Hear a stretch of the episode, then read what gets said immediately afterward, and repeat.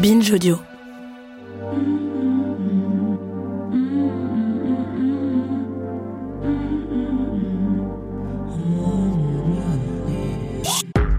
Mes très chers amis, bienvenue dans notre petit rendez-vous du mardi.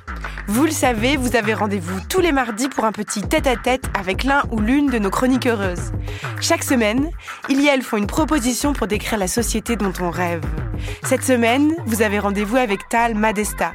Tal, c'est notre spécialiste de la destruction de la bourgeoisie. Cette semaine, il nous propose de supprimer l'héritage. Salut Tal Salut Judith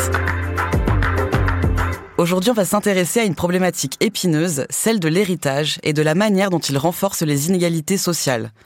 On va se demander, faut-il abolir l'héritage? Des chercheurs de la London School of Economics ont mené en 2014 une étude sur les élites familiales britanniques du XIIe siècle. Ce qu'ils ont découvert, c'est que 800 ans et 20 générations plus tard, ce sont les mêmes familles qui composent le haut du panier actuel. Ce que ça laisse entendre, c'est que le statut socio-économique d'un individu se transmet de génération en génération, parfois durant des siècles, et pas loin du millénaire dans le cas de l'enquête que l'on vient de citer. Comment est-ce possible? Comment se transmet cette richesse? Eh bien, principalement par l'héritage, c'est-à-dire par le patrimoine légué par un ascendant à son descendant. Patrimoine foncier, biens matériels, entreprises, placements financiers, etc. Aujourd'hui, l'héritage, qui correspond parfois à plusieurs dizaines d'années de salaire versés d'un coup, constitue en France le premier facteur de reproduction des inégalités économiques entre les individus. Il est donc au cœur de la fabrique des inégalités. Pour comprendre de quoi on parle, quelques chiffres sur la situation en France. 10% des plus riches concentrent la moitié du patrimoine. La situation est dramatiquement inverse pour les 10% les plus pauvres, qui concentrent 0,1% du patrimoine. Ce que ça dit, c'est que plus nos parents sont riches, plus on est susceptible d'hériter. Et donc que plus notre famille est aisée, plus on a de chances de s'enrichir encore plus. De fait, les 50% des Français et Françaises les plus pauvres héritent de très peu, si ce n'est rien. 8% des héritages au total. Et ce phénomène s'aggrave avec le temps. En 1980, la transmission du patrimoine représentait 60 milliards d'euros en France et en 2015, 250 milliards d'euros. Selon les économistes, nous sommes en train de devenir une société d'héritiers, c'est-à-dire une société de rentiers. Pourtant, et malgré l'enjeu de justice sociale majeur que l'héritage constitue, les Français et Françaises voient avec un très mauvais œil les réformes touchant l'héritage, et notamment sa taxation.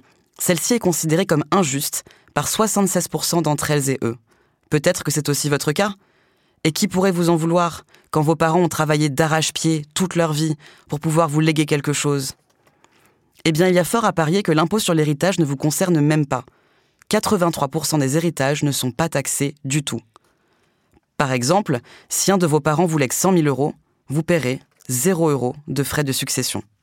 Veut-on vraiment défendre la transmission du patrimoine des plus riches, la concentration du capital, la reproduction sociale et l'augmentation des inégalités de naissance? Ça nous semblerait évidemment antidémocratique aujourd'hui de considérer que le pouvoir politique puisse être transmis héréditairement.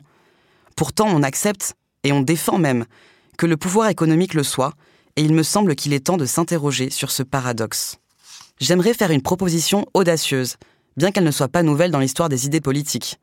Ne faudrait-il pas tout simplement abolir le droit à l'héritage, c'est-à-dire répartir les revenus de l'héritage au sein de la population?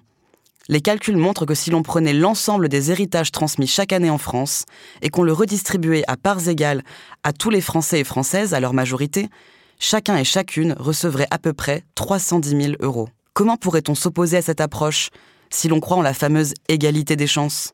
Je vous laisse avec ces mots du révolutionnaire russe Bakounine qui disait Tant que le droit à l'héritage existera, la différence héréditaire des classes, des positions, des fortunes, l'inégalité sociale en un mot, subsisteront sinon en droit, du moins en fait.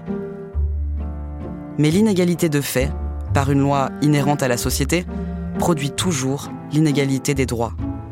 L'inégalité sociale devient nécessairement inégalité politique.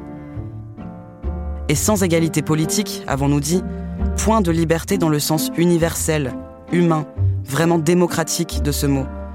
La société restera toujours divisée en deux parts inégales, dont l'une immense, comprenant toute la masse populaire, sera opprimée et exploitée par l'autre. le droit de succession est contraire au triomphe de la liberté, et si la société veut devenir libre, elle doit l'abolir. Merci Tal. Nous, mes chers amis, on se retrouve ce vendredi pour un nouveau débat. Et d'ici là, n'hésitez pas à nous réécouter. Tout notre savoir, toute notre culture, c'est notre héritage à nous. À vendredi.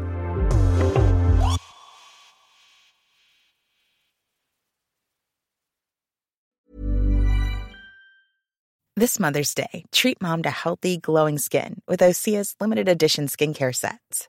Osea has been making clean, seaweed infused products for nearly 30 years. Their advanced eye care duo brightens and firms skin around your eyes, while the Golden Glow Body Trio nourishes and smooths skin all over. Go to OSEAMalibu.com and use code MOM for 10% off your first order site wide.